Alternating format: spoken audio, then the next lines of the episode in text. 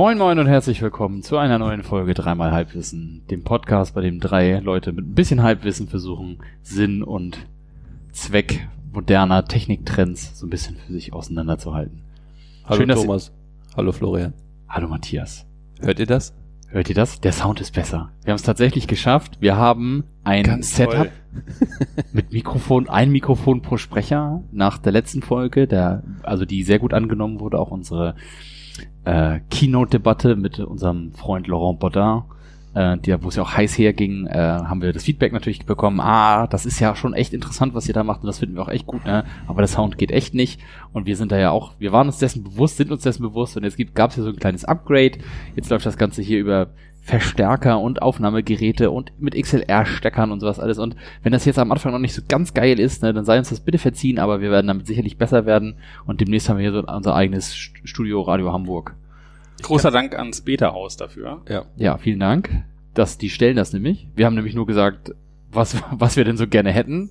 Und dann Also- ist das erschienen tatsächlich. Genau, also es ist so ein, so ein, so ein Setup hier fürs Beta-Haus, also das Aufnahmegerät und die Kopfhörer sind Beta-Haus-Kram und wir bieten uns das jetzt sozusagen hier für, für die Folgen. Das ist sehr, sehr, sehr elegant. Ähm, Genau, also wenn ihr das auch mal machen wollt und ihr seid auf der Suche nach Räumen für sowas und auch nach dem Equipment für sowas, dann kommt doch einfach hier ins Hamburger Beta-Haus. Natürlich nicht das Berliner Beta-Haus, nur das Hamburger Beta-Haus. nur darüber können wir, nur darüber können wir reden. Damit geht's dann auch gleich los. Thomas oder Matthias, fangen wir mal mit Matthias an. Matthias, was hast du denn gemacht, seitdem wir uns das letzte Mal unterhalten haben? Gott, oh Gott, oh Gott. Das letzte, was ich heute tatsächlich gemacht habe, waren ähm, News und Termineinträge der letzten 13 Jahre von einer Webseite, die ich glaube fünf oder sechs Redesigns hatte, versucht habe, die zu normalisieren und irgendwie auf eine gemeinsame Basis zu bringen und wieder verwertbar zu machen. Wow. Ja. Sisyphus lässt grüßen. Ja, es, es ist so, ich meine, ich habe viele, viele der Versionen mit verbrochen, aber Das ist ja immer noch schlimmer. ne, das ist eigentlich ganz geil, weil ich glaube, wenn, wenn, wenn du, wenn du nicht mehr wüsstest, was damals wo irgendwo liegen würde, dann, dann wäre es halt wirklich eine richtige Sisyphus-Arbeit. Aber man will halt schon irgendwie immer mal wieder duschen gehen, so, weil das ist dann irgendein CMS, was dann irgendein Microsoft Explorer 4, hast nicht gesehen, Scheiß damit in den Visivik Editor schreibt und du dann einfach da denkst, was zur Hölle? was soll das? So, also damals war es notwendig, heute macht man es einfach nicht mehr und naja, es ist dann äh, jetzt ein, ein großes Gefrickel aus, aus Skripten, was halt irgendwie dann WYSIWYG HTML in Markdown transformiert. Super geiles Stichwort, da muss ich gleich was zu sagen. Und ähm, am Ende des Tages habe ich es jetzt soweit, dass, dass das alles irgendwie funktioniert und dass ich da eine, eine, eine Historie über die letzten 15 Jahre habe. Aber es ist alles nicht geil. So, Nicht geil. Also wir, wir, wir haben 15 Jahre irgendwie sollten wir jetzt denken, wir haben Erfahrung damit und wissen, so lang, müssten, es müsste ein gelöstes Problem sein, wie man Content vernünftig formatiert und irgendwie speichert und es ist immer noch scheiße. Dann kommen jetzt bestimmt Leute in den Kommentaren sagen, ja, das semantische Web. Tra Genau. Trademark, Trademark 2006, Trademark 1998. Genau, go fuck yourself. Ja, Ja. ah, herrlich. Aber das, das äh, bringt mich auf eine ganz gute Sache, weil das haben wir früher auch mal, ne? Früh in meiner professionellen Karriere habe ich mich ein paar Mal angemaßt, auch so eine Datenimporte, Exporte zu machen im E-Commerce-Bereich, aus einem Shopsystem ins nächste Shopsystem. Ja, das, da geht man auch nie wieder zurück. Das macht man einmal und danach denkt man sich, nö, nö, das ist auch schon gut so. Mehr, mehr machen wir dazu nicht. Ja, ich habe gar nicht so viel Technisches gemacht. Ich bin jetzt gerade dabei, so ein bisschen, ich baue gerade so ein bisschen Image Composition APIs, wo es darum geht, um Ticketerstellung und so weiter, die sollen benutzt werden in einem Produkt, was wir für den Kunden bauen. Und sonst habe ich tatsächlich den Großteil mal wieder meiner letzten drei Wochen tatsächlich damit verbracht, seitenweise DSGVO, ADV, AVVs und Verträge auszufüllen. Äh, das Top-Ding war für einen Kunden 42 DIN A4 Seiten. Ähm, nachdem ich rausgefunden habe, dass das der korrekte Vertrag ist, nachdem ich sechs solche Verträge gelesen habe, um zu gucken, was denn am besten auf die tatsächliche Dienstleistung passt. So, und du Thomas? Du hast auch, Also du machst auch über den interessanten also, Scheiß. also hast du auch jeden Tag mindestens zweimal geduscht und geweint. Ich habe vor allem viel, es wurde viel geweint, es wurde viel mit der Fötusstellung experimentiert und äh, die Selbstmedikamentation kam auch nicht zu kurz. Aber Thomas hat ja die letzten Male auch schon über die sehr interessanten, hier ist ja hier der Hacker am Tisch. Das, das, das also ne, hackermäßig. Ja, wobei dazu muss man immer sagen, jedes äh, jedes Mal, wenn wir das machen, dann ist das ein anderes Projekt. Und das äh, Projekt, von dem ich vorher erzählt habe, ist dann nie beendet worden. ähm, ja, also ich war fleißig in verschiedene Richtungen, würde ich mal sagen. Äh, gibt ein Projekt, wo ich vielleicht dann äh, beim nächsten Mal ein bisschen was drüber erzählen werde. Ähm, weil das äh, ganz interessant ist, ein bisschen was mit Security und so zu tun hat. Aber diesmal, äh, jetzt gerade ganz aktuell, ähm, sitze ich irgendwie so mittendrin, äh, mich komplett von, ähm, von Ruby zu verabschieden. Ich Oh. habe ja in den letzten äh, Podcasts des Öfteren gesagt, dass Ruby so die Sprache der Wahl ist und dann kam auf einmal Go dazu und das wird dann immer mehr. Und ich habe jetzt gemerkt, dass äh, ich eigentlich nur noch Go mache und Ruby mich auch überhaupt gar nicht mehr reizt und deswegen habe ich äh, da alle Entwicklungsumgebungen weggelöscht und sowas alles. Ähm, ich bin bei sowas dann immer relativ äh, strikt und vermisse es auch nicht. Ähm, in dem Zusammenhang äh, versuche ich jetzt so ein paar alte Tools, die ich äh, für mich selber, für den Hausgebrauch in Ruby geschrieben hatte, jetzt auf Go umzubauen. Und eine Sache, die ich früher mit Ruby relativ oft gemacht habe, ist ganz simple ähm, Backend, Frontend, Web-Applikationen, so ganz simples Krut-Zeug. Mhm. Und ähm, und das mache ich jetzt gerade mit äh, mit Go. Und dann habe ich mir gedacht, naja, bevor ich jetzt äh, wieder jQuery auspacke äh, und mir den Hass aller äh, zuziehe, ähm, will ich mal gucken, was da so gibt. Und dann habe ich äh, natürlich an unsere fantastischen ehemaligen Podcasts gedacht, wo ja des Öfteren auch mal über Vue.js gesprochen wurde. Und äh, das habe ich mir angeguckt. Da sitze ich gerade drin und bin, äh, bin, also begeistert wäre jetzt ein bisschen viel, aber äh, bin da ganz angetan von. Du bist von Websachen nicht angewidert, sagen wir es so. ähm, also nicht komplett angewidert. äh, und äh, finde das irgendwie so ganz interessant. Also wirklich so, so, so diese komplette Umkehr des sehr expliziten, wir nehmen jetzt ein Element und ändern da irgendwas drauf, hin zu, äh, wir haben da diesen State und der beschreibt das dann irgendwie und letztendlich, ähm, äh, wenn du irgendwie ein Menü aufmachen willst, änderst du irgendwo einen Boolean Flag und das äh, macht dann letztendlich in diesem äh, in diesem ganzen View-Konstrukt irgendwie ändert dann alles. Das finde ich irgendwie äh, schön clean. Ähm, aber jetzt komme ich zu dem Stichpunkt, oder Stichwort, was du eben gesagt hattest, weil äh, ich ähm, mache das Ganze komplett ohne irgendeinen Webpack oder ähnliches. Das ist okay. Ja. Kann man machen. Und äh, tatsächlich ist es ja auch so, dass äh, auf der View-Seite gesagt wird, so Leute, die einsteigen, die sollen das erstmal alles ganz easy machen und so. Ähm, Ja. Und so mache ich das auch. Deswegen habe ich auch nicht irgendwelche .view-Files und sowas alles, äh, sondern mache das alles mit JavaScript und include das alles schön irgendwie in der Main HTML und es ist äh, ein bisschen ähm, äh, ein bisschen viel. Und dann habe ich mir gedacht, naja, ist das denn eigentlich noch so? Ist denn, ist denn eigentlich, äh, sind alle Browser immer noch nur ECMAScript 5? Und habe äh, erstaunt festgestellt, dass eigentlich alle Mainstream-Browser inzwischen ECMAScript 6 können. Ja. Und habe mich dann gefragt, ähm, wie macht ihr das eigentlich? Also äh, nutzt, also höchstwahrscheinlich nutzt ihr schon auch Webpack und so, aber transpiliert ihr alles immer noch in ES5 zurück, einfach nur um auch die letzten zwei Prozent Userbase irgendwie abzukratzen? Ähm, und plant ihr irgendwann mal äh, das wegzumachen? Ja, also ich, ich benutze äh, Webpack.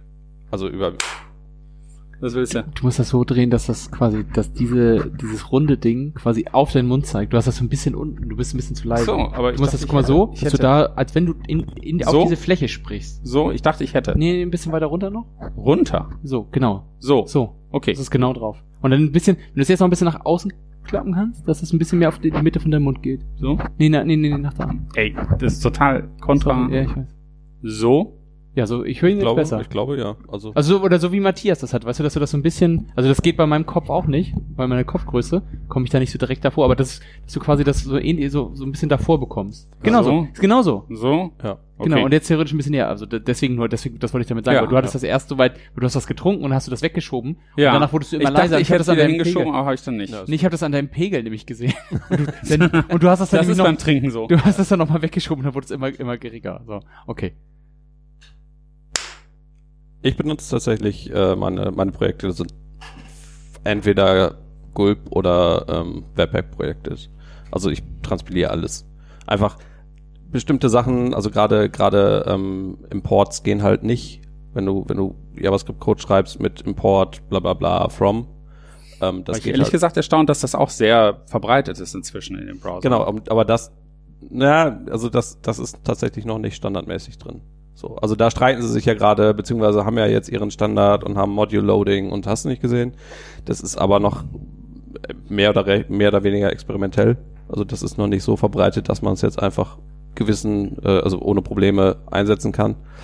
Ähm, insofern transpiliere ich alles, aber das ist auch einfach convenient, weil ich schreibe mein CSS auch in, in SAS so und dann habe ich halt und und ein, einer der der größten Komfort-Features oder einer meiner Lieblingsfeatures bei bei Vue ist halt auch Single-File Components. So, das ist halt wenn man wenn man irgendwann an einem Punkt ankommt, wo man dann halt größere Sachen baut, so dann dann will man das haben oder will ich das haben, weil es einfach wahnsinnig convenient ist. So, und ähm, dann ja, brauchst du halt irgendwie einen, einen Aber hat man da nicht jedes Mal doch wieder so einen Kompilierungsschritt? Bevor man dann irgendwie tatsächlich was austesten kann. Ja, aber den hast du eh. Also das ist ja nämlich das, ich, ich finde das richtig gut, dass die von Vue das sagen, dass man das nicht am Anfang machen muss, weil viele Newbies oder Leute, die halt auch nicht aus, dem Web, aus der Webentwicklung kommen, glaube ich, sind davon so ein bisschen ähm, ja überfordert, weil das ist schon so eine Sache, wenn du denen sagst, hier musst du transpilieren und äh, hier, hier Webpack und was du alles machen kannst und wie das alles funktionieren kann. Und dann musst du auf der Kommandozeile was laufen lassen die ganze Zeit. Und dann gibt's ja da auch irgendwelche, irgendwelche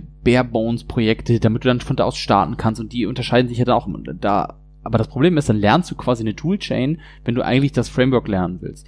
Und wenn du aber in, wenn dein Projekt ein bisschen größer wird, und du wirst wahrscheinlich jetzt auch schon bestimmte Sachen haben, die dich nerven an dem, wie das jetzt läuft. Und die lösen dann halt einfach diese Toolchains. Also das, ja. äh, wenn du zum Beispiel jetzt hier SAS ist das beste Beispiel. Also CSS schreiben. Ich kenne niemanden mehr, der tatsächlich CSS schreibt. Alle schreiben SAS. Und äh, das wird dann halt einfach auch, das wird ja auch transpiliert. Und ähm, dieser Compile-Schritt nachher im Endeffekt ist gar nicht so stark da, weil du meistens in den Projekten hast du dann über, über Webpack eine Toolchain und Webpack macht einfach die ganze Zeit einen Hot Reload und macht einen File Watcher auf deine Sachen und wenn was zu transpilieren ist oder zu machen ist, dann macht er das, schmeißt das in ein anderes Verzeichnis, so in sein Dist-Verzeichnis meistens ja irgendwie oder App oder ja. wie das einige Leute nennen und ähm, dann geht das halt von, von selber. Das heißt, wenn du es einmal konfiguriert hast, geht das. So, und dann willst du das auch nicht mehr missen irgendwie. Also ich meine, Vue.js ist da jetzt noch ein bisschen anders, aber zum Beispiel früher bei einigen Sachen äh, war das dann ja immer diese Sachen, so gab es kein Hot Reload und dafür brauchtest du dann ein Tool und wie funktioniert das eigentlich alles? Und dann hast du da schon ganz schön große Dinge aufgebaut. Und aber daran gewöhnt man sich natürlich auch und dann findet man das echt gut.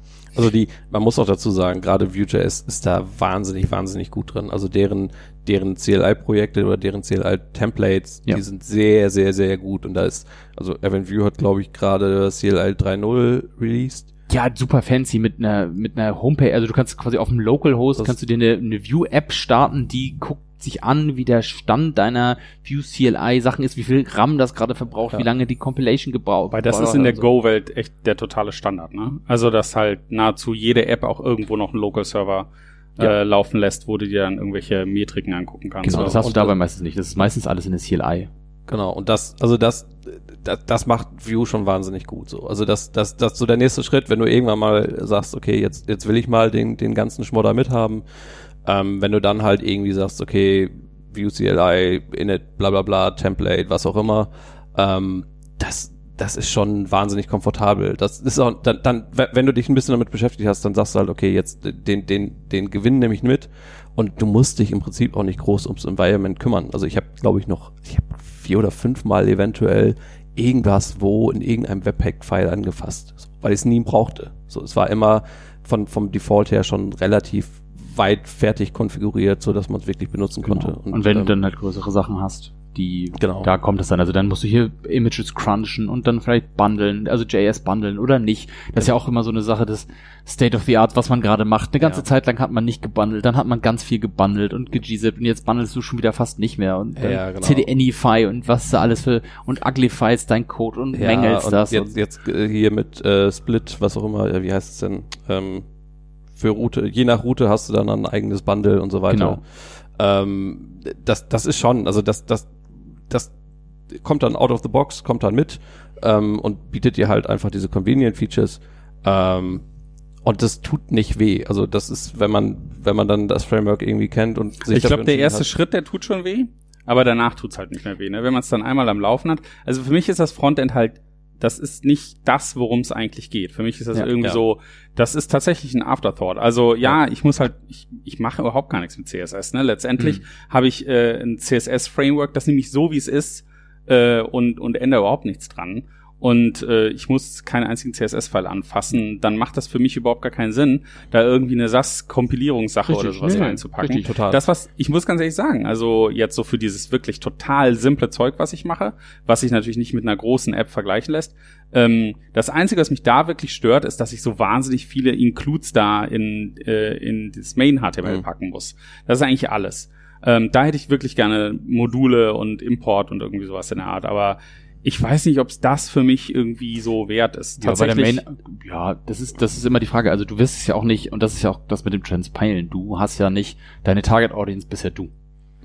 Genau, Oder vielleicht zwei Leute, denen Korrekt. du das mal zeigen musst oder sowas alles. Aber genau. dann kannst du auch auf das Transpilen verzichten und auf die ganzen Quirks. Aber bei uns ist das auch schon so bei einigen Projekten echt gewachsen und da müssen wir manchmal Sachen machen und dann werden da noch irgendwelche CSS-Hacks reingebaut oder irgendwelche Custom Media Query Sachen oder Polyfills oder sowas alles an einigen Stellen, weil die Realität ist halt so, also eigentlich, ja, eigentlich läuft das so, aber dann kommt irgendwie so ein- einer dieser exotischen, also einer dieser exotischen Mac-User um die Ecke, der fährt halt noch auf 10.4 oder sowas oder auf 10.6 und dann haben die halt einen alten Safari, weil die haben Updates einfach aus. Sondern haben die einen alten Safari und alte Safaris sind halt auch nicht so gut gewesen.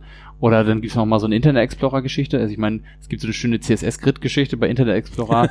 ähm, äh, das, äh, der heißt jetzt ja Edge und dann gibt's ja Internet Explorer 11 und 11 ist ja quasi alles andere und der hat den Kompatib- Kompatibilitätslayer für alles andere. So, Internet Explorer 11 be- behauptet bei behauptet zum Beispiel bei CSS Grid kann ich alles, kann er aber nicht. Doch, auf alten Syntax. Ja, auf alten Syntax, ja. Was ja Quatsch ist, weil das war ja zu dem Zeit noch gar kein Standard. Also das war ja, das war ja alles super im Flux und äh, die sagen einfach, ja, wir können das, aber alter Syntax und dann musst du das halt irgendwie einfügen und dann musst du halt irgendwie dir Sachen einbauen und sowas alles und das wird dann wichtig, weil du dann halt natürlich schon, wenn das irgendwie public ist oder wenn das eine, eine Auftragsarbeit ist für einen Kunden, der halt eine große große äh, Klientel hat und sowas heißt, dann wird das wichtig. Ich habe mal eine Geschichte gehört von jemandem, die haben quasi ihre neue, die haben die Webseite relaunched mit so einem Tool und einem Konfigurator und dann haben sie nicht IE8 kompatibel bekommen, sondern hat äh, die Business Unit einmal durchgerechnet, äh, IE8 User machen aber im Jahr noch 1,5 Millionen Euro Umsatz oder so. So, ja, jetzt gibt's jetzt hier zwei Leute, die kümmern sich die ganze Zeit darum, dass das mit IE8 noch funktioniert. So, Ja. weil es einfach Sinn macht. In dem Sinne. Aber, Aber- das ist ja bei dir überhaupt nicht so. Du, kannst ja auch, also außer wenn deine Imports so das größte Aber Problem ist da nicht die Frage, also äh, ich kann es alles total nachvollziehen, wenn halt wirklich irgendwie so dieser Longtail total wichtig ist, ähm, dann klar, dann transpiliert man auf das Kleinste, was möglich ist, irgendwie runter, damit man so viele Leute mitnimmt wie möglich. Aber letztendlich äh, frage ich mich dann, äh, wenn, wenn das so läuft, wo ist dann eigentlich die Motivation für die Browserhersteller auf neueste Standards umzusteigen? Warum sagt man dann nicht einfach irgendwie so, gut, das ist jetzt ES5, das war's und jeder, der irgendwie was anderes machen will, der soll halt irgendwie, also wir, wir, wir fügen noch neue APIs dazu oder irgendwie sowas in der Art, aber äh, die Sprache bleibt jetzt mal so und alle transpilieren da irgendwie rein. Also ich meine, wofür sind da jetzt irgendwie, wofür ist da ES6? Manche Browser unterstützen irgendwelche was weiß ich, ES 2016 Plus oder irgendwie sowas in der Art, wenn letztendlich das nie wirklich einer benutzt, weil alle sowieso am Transpilieren sind. Mm, Naja, also es ist, es ist ja schon das Ziel, dass irgendwann die Leute nicht mehr transpilieren müssen. So. Was wäre denn, was wäre für euch ähm, der Prozentsatz äh, der User von euch, die, die, ähm, Also, in der, also der Threshold ich, dafür? ich transpiliere für die Projekte, die ich im Moment mache, nicht. Weil ich das, meistens kann ich, habe ich die Nutzer unter Kontrolle, wo ich dann sage, so, okay, whatever. So, und die, die 5% oder die 2%, die dann irgendwie da drauf sind, die kriegen eine Fehlermeldung entgegengeworfen, so. also wenn du sagst, du transpilierst nicht, dann nimmst du trotzdem ES6 oder? Also ich transpiliere, aber also jetzt nicht, also ich, ich mache keine Backward Compatibility to, I, äh, zu i8 oder gut. so, ne? Okay. Ähm, so das, das Ding ist, wenn du das, das der, der große Vorteil so oder bestimmte Babel-Optionen, du kannst halt irgendwann sagen so, okay, pass auf, transpilier bestimmte Dinge nicht mehr. So, dass er äh, dass, dass er zum Beispiel const oder let von per Default kennt. Das Arrow Syntax. Genau, so, dann bist du halt irgendwann, also transpilieren kommt ja mit Kosten. So, ne? Also dadurch, Deswegen, ja. dadurch, dass du ähm, transpil wenn, wenn du transpilierst, dann ist halt irgendwie ein Const-Statement, kostet halt, äh, weil, weil du das in irgendeinen größeren Code, der das halt emuliert. äh, übersetzt. Ähm, das heißt, in, in dem Moment, wo ich dann mit den Flex sagen kann, irgendwann so, okay, das transpiliert nicht mehr, das nicht mehr, so nimm, nimm die nativen Promises oder was auch immer, ähm, gewinnst du halt irgendwann an Performance. So. Das heißt, es ist halt schon in dem Moment, wo man sagt, okay, die 5% kann ich jetzt ignorieren, kannst du es halt so konfigurieren, dass du, dass du bestimmte Optimierungen machst und dann einfach auch an, an Performance gewinnst. Ich glaube aber auch bei vielen ist es einfach so eine gewachsene Geschichte. Das ist da einfach mit in dieser Bildchain und diese, also das Ding ist natürlich, das ist wie früher bei, auch beim Make oder C-Make oder so, ne? Äh, diese, diese Bildchain anfassen will ja auch nicht, nicht wirklich jemand. Das will ja keiner machen und dann geht das mal kaputt und dann, ich weiß auch, ich, aus meiner Zeit, als ich viel C++ gemacht habe, dann mit C-Make und so weiter, da war das dann schon manchmal so, wenn du da eine Sache geändert hast, dann äh, führte das eventuell zu irgendwelchen arkanen Fehlern, weil das ein System war, was über zehn Jahre gewachsen war und da wurde dann irgendwelche Shell-Skripte noch mit reingeschmissen und Return-Codes davon genommen. Und das ist bei einigen Sachen, also jetzt bei Webpack nicht so viel, aber wenn man noch so eine Galb oder Grunt-Infrastruktur hat oder selbstgeschriebene NPM-Skripte oder so, das was ja auch gibt, da gibt's natürlich schon viel arkanes Wissen und dann gibt's einige Leute vielleicht, oder in einigen Firmen ist es so, dass die Leute gar nicht mehr da sind und dann wird einfach transpiliert, weil sich keiner darüber Gedanken macht, weil Stand jetzt geht ja auch nichts dadurch kaputt. Sieht ja nur anders aus und äh, wirkt sich eventuell auf die Performance aus und so, klar, aber es ist, das, da läuft eine, da fällt eine funktionsfähige Web-App raus. So, und das kann man dann auch so benutzen. Ich finde es, glaube ich, deswegen, also ich will das Thema auch gar nicht kaputt reiten, aber ich finde es vielleicht deswegen so erstaunlich, ich meine, das letzte Mal, dass ich ein bisschen mehr gemacht habe, webmäßig irgendwie aus, aus einer Not heraus, ähm, das ist jetzt, keine Ahnung, fünf Jahre her, vier, fünf Jahre her oder so. Und da hatte ich das Gefühl, haben wir ja hier in dem Podcast auch schon drüber gesprochen, da sah das alles noch ganz anders aus. Da gab es View in dem Sinne noch mhm. gar nicht oder keiner hat es benutzt oder was auch immer. Und äh, jQuery war irgendwie immer noch so das Ding, wo man vielleicht noch ein paar Jahre mehr her, aber jQuery war so das Ding und ich habe das Gefühl, es, es ändert sich ja sowieso alles so schnell und äh, dann ist es für mich so erstaunlich, dass man äh, aber dann trotzdem sich doch so schnell auch mit den neuen Tools wieder irgendwas zusammenbaut, was dann halt, was du sagst, irgendwie so äh, die nächsten zehn Jahre irgendwie so vor sich hinläuft oder irgendwie sowas in der Art, weil die Leute dann unter Umständen schon wieder aus der Firma raus sind. Also ich meine, es ist so viel Wechsel in dem Bereich. Ja. Da würde ich irgendwie eine natürliche Erwartungshaltung wäre zu sagen, ähm, man passt sich schneller den Gegebenheiten an. Ja, aber also die Realität ist, dass man das gar nicht so unbedingt tut. Also, äh, ja, also korrekt. genau, also weil, ne, das, das, es gibt kein Motiv dazu. Also das ist ja schon das so. Ich habe ja, ich habe, ich glaube, genau. Aber die, die, ähm, ich, ich sag das ja immer so, so flapsig wenn jetzt jemand entscheidet, so, oh, wir müssen jetzt hier neue React-Version ist draußen und die bricht irgendwas Major und jetzt müssen wir einen riesen Rewrite machen und so, das sind dann meistens auch, Organisationen, die irgendwie entweder ihre Entwickler äh, beschäftigen müssen oder die echt Probleme haben, von die, die ich so noch nie mitbekommen habe, weil das natürlich schon auch immer ein mega, mega Commitment ist und so. Und es gibt da zum Beispiel jetzt Vue und sowas alles, Angular, React und so, eine ganze Zeit lang haben alle Single-Page-Applications gebaut. So. Ja. So, und heute ist wieder, aber wenn du heute das machst, ne, eigentlich willst du Server-Side-Rendering haben und dann willst du dann da Vue-Module oder React-Module mit injecten und sowas alles und dann da die Funktionalität mit reinzubauen. Und das wird sich demnächst wieder ändern, dann gibt's wieder Single-Page-Applications, hast du nicht gesehen. Und, aber wir haben zum Beispiel auch noch Single-Page-Applications im Betrieb. So, und äh, für uns macht das dann auch nicht unbedingt Sinn, die jetzt umzubauen und jetzt zu sagen so, ey, nee, das machen wir jetzt alles als Server-Side-Rendering. Und äh, das, das das ist so das Ding, ne? Also du, du, du bleibst dabei und dann ich glaube, wenn man, das ist auch so das Ding, wenn das du nicht aus dieser Webentwicklung kommst, es gibt so ein paar Leute, die können das irgendwie, aus, aus irgendeinem Grund schaffen sie es magischerweise, immer vorne mit dabei zu sein, immer den neuesten Kram zu machen und immer, immer das zu machen. Ich weiß nicht, wie sie es tun, falls das einer tut und weiß und sowas, bitte gerne mal sagen. Und ähm, teilweise sind die extra angestellt. Genau. Also die, die Google äh, Developer Advocates, die machen nichts anderes. Die, die sind dafür da, das zu tun und das irgendwie zu erklären und zu zeigen und damit zu experimentieren.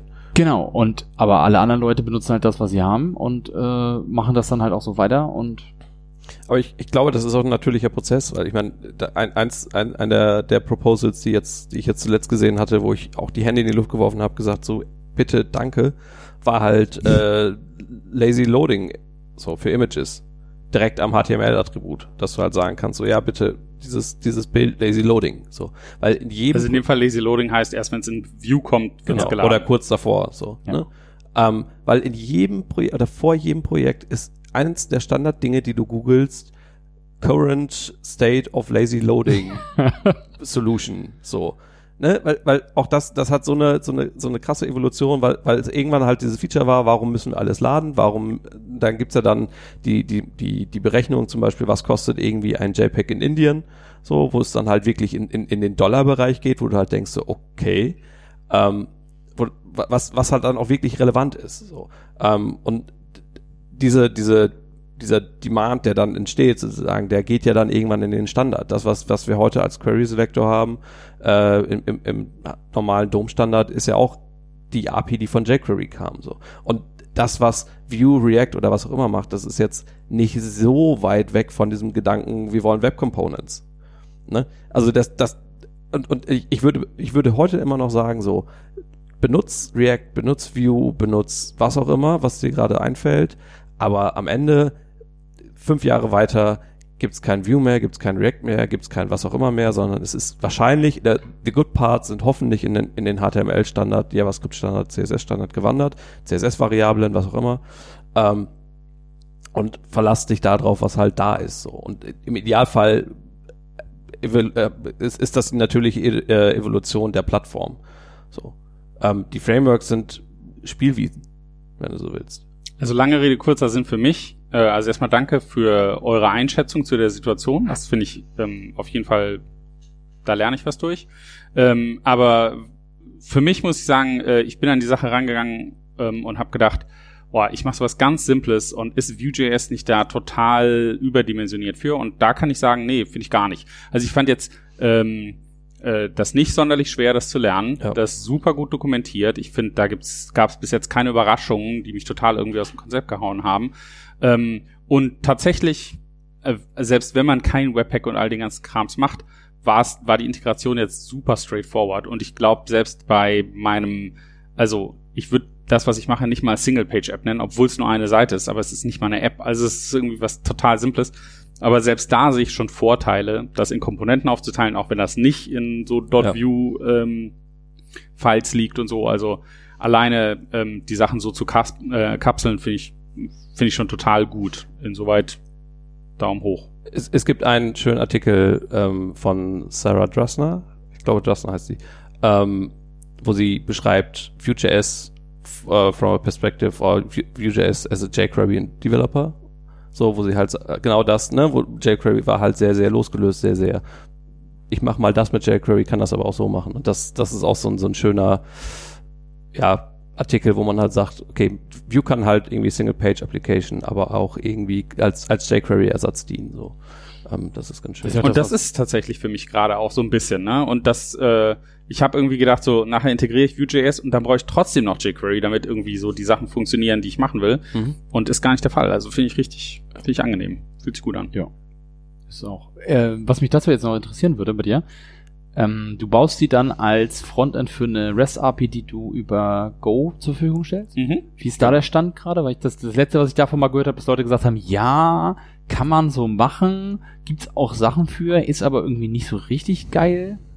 Also ich meine, letztendlich ist das einer der Punkte für Go. Ne? Also ich meine, äh, wenn ich das jetzt vergleiche mit den äh, mit diesen ganzen Sachen, die ich vorher in Ruby gemacht habe, da war immer das Problem, wie deployst du den ganzen mhm. Krams. Mhm.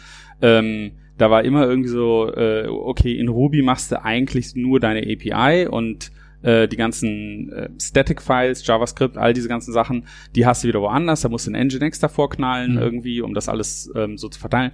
Das Setup war um einiges größer. Ähm, und jetzt in Go ist, ist das super simpel. Also es sind alles Standard-Bibliothekssachen. Also ich meine, da gibt's dann natürlich jeweils bessere Varianten dann nochmal als Libraries, die du dazu holen kannst. Also ein Klassiker ist diese, diese Routing-Funktionalität ähm, die man dann ähm, inzwischen eigentlich immer mit diesem Gorilla Max macht auf Go. Und ähm, und letztendlich äh, habe ich mein, meine Go Binary und genau in demselben Verzeichnis, wo die Go Binary ist, ist ein Public Folder. Ich starte die Go Binary, da ist der komplette Server drin, da okay. ist alles drum und dran. Alles, was er nicht kennt, was der Router nicht verarbeitet, wird in so einem Catch-all nachher äh, in den Public Folder rausgelesen. Das ist super high performant. Ähm, letztendlich in Production macht es immer noch Sinn, einen Nginx davor zu knallen. Aber ähm, äh, ich, ich wüsste jetzt nicht, okay. warum man sich darüber beklagen sollte. Also es ist eine richtig runde Sache, letztendlich sogar. Du kannst bei Go gibt's auch diese ganzen Sachen, virtuelle Filesysteme und so, du kannst letztendlich den ganzen Public Folder auch in das Binary linken, hast dann ein Binary, wo alles dabei ist. Und das ist ganz gut. Also Stichwort Go. Es kam, gab, gab eine neue Version. Nee, es gibt eine neue Oder Version am gibt, ja. 23. April, äh, August. Aber Entschuldigung. Ich hab- so ein bisschen hin. Ups. nee, am 23. August kommt äh, Go 1.11 raus und äh, die Community, die fiebert, weil da zwei große Sachen drin sind. Also einmal äh, ist ein Backend, ein Kompilierungs-Backend WebAssembly. Okay. das ist ganz interessant. ähm, das ist ja, inzwischen gibt's ja eigentlich keine Sprache mehr, die nicht irgendwie äh, auf Umwegen WebAssembly machen kann. Und Go, da gab's auch verschiedene andere Initiativen vorher, um dann mit WebAssembly irgendwie, also auf WebAssembly zu landen. Ähm, aber jetzt wird's native unterstützt. Und ähm, die Leute, die da schon mit der Beta rumgespielt haben, sagen auch, das ist echt wirklich richtig gut. Ähm, und das andere ist, äh, das ist eine Sache, die ähm, mir total aufgefallen ist, als ich aus der Ruby-Welt kam, wo halt, ähm, äh, wo halt der, dieser Packet Manager Gem äh, so der de facto Standard ist oder der Standard und ich meine, haben wir ja auch schon mal drüber gesprochen, äh, im Java-Bereich ist das halt NPM oder ähm, JavaScript. Wie, wie, wie, Kriegen wir wütende. was habe ich gerade gesagt? Java. Java. Entschuldigung, oh, das müssen wir cutten. Wie so ein Recruiter Java hier. Script. Wie so ein, wie so ein Recruiter hier. Das ist ja Wir total der nicht. fundamentale Fehler. Wie konnte mir das denn passieren? JavaScript, Script, NPM und andere. Ähm, und bei Go, da gab's immer nichts wirklich. Ähm, und dann hat Go ja noch so ein paar andere Probleme oder, oder Eigenarten, sag ich einfach mal, dass du halt immer diesen Go-Path haben musst und, äh, und nur in diesem Go-Path kannst du irgendwie deine Sachen installieren. Und äh, das wird sich alles mit 1.11 ändern. Da gibt's was, das nennt sich Modules und das äh, ähm, unterstützt einmal alles, also deine ganze Entwicklung losgelöst von GoPath zu machen und halt ähm, Versionskontrolle deiner Packages, das ganze, die ganze Package-Verwaltung, alles drum und dran ist jetzt eingebaut nativ. Und ähm, da bin ich mal gespannt, wie sich, also es wird sich sicherlich super schnell durchsetzen und das wird einiges vereinfachen. Da gibt's dann äh, schöne Release-Partys. Also hören wir dann am, äh, im August bei dir oben die Korken knallen. Am 23. da wird gefeiert. Wie, wie ist das genau. bei Go so grundsätzlich, ähm, die, die Migrationspfade da? Also machen die öfter mal Sachen kaputt? Gibt's da Breaking Changes oder so? Oder kann man einfach, weil das war ja auch bei Ruby das große Problem ja immer so, dass da, das gibt ja heute noch Leute, die sind auf Ruby 2.3 oder sowas, alles in so komischen LTS-Sachen, Ja, oder man. 1.9 Ja, genau, da gibt's ja eine deutsche Firma, die machen eine LTS-Variante für alles, auch für 3.0 und so, gegen ordentlich Geld. Und die fixen dann immer noch Bugs, die dann da reinkommen und sowas alles. Äh, ist das jetzt, ich meine, ist natürlich was anderes, weil, äh, also bei Rails war es ja, nicht bei Ruby, ähm, also nicht bei der Sprache, aber weil die ja schon noch so ein bisschen im Flux sind. Also ich sehe das immer so ein bisschen im Vergleich zu Swift, auch wenn das ja nicht genau das gleiche Ziel hat, aber Swift äh, wirft ja schon mal gerne nochmal Sachen über Bord und Ja. lässt alles liegen, was, was so, so wo vorher galt. Ist das bei Go auch so?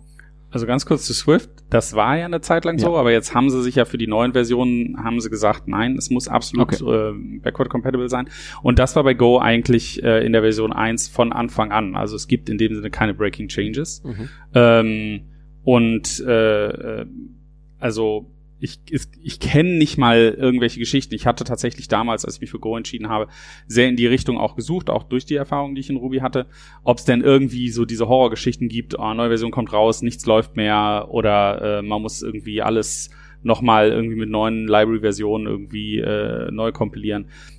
Alles nicht der Fall. Also ähm, ich glaube, das war auch ein Grund, warum äh, zum Beispiel, wir haben ja vor ein paar Folgen mal über AWS gesprochen Mhm. und äh, Lambda-Funktionen auch mit Go und dass Go halt bis zur aktuellsten Version unterstützt wird, während zum Beispiel Node und sowas alles, das braucht ja immer eine ganze Zeit Mhm. lang, bis das tatsächlich unterstützt wird in diesen ganzen Lambda-Funktionen.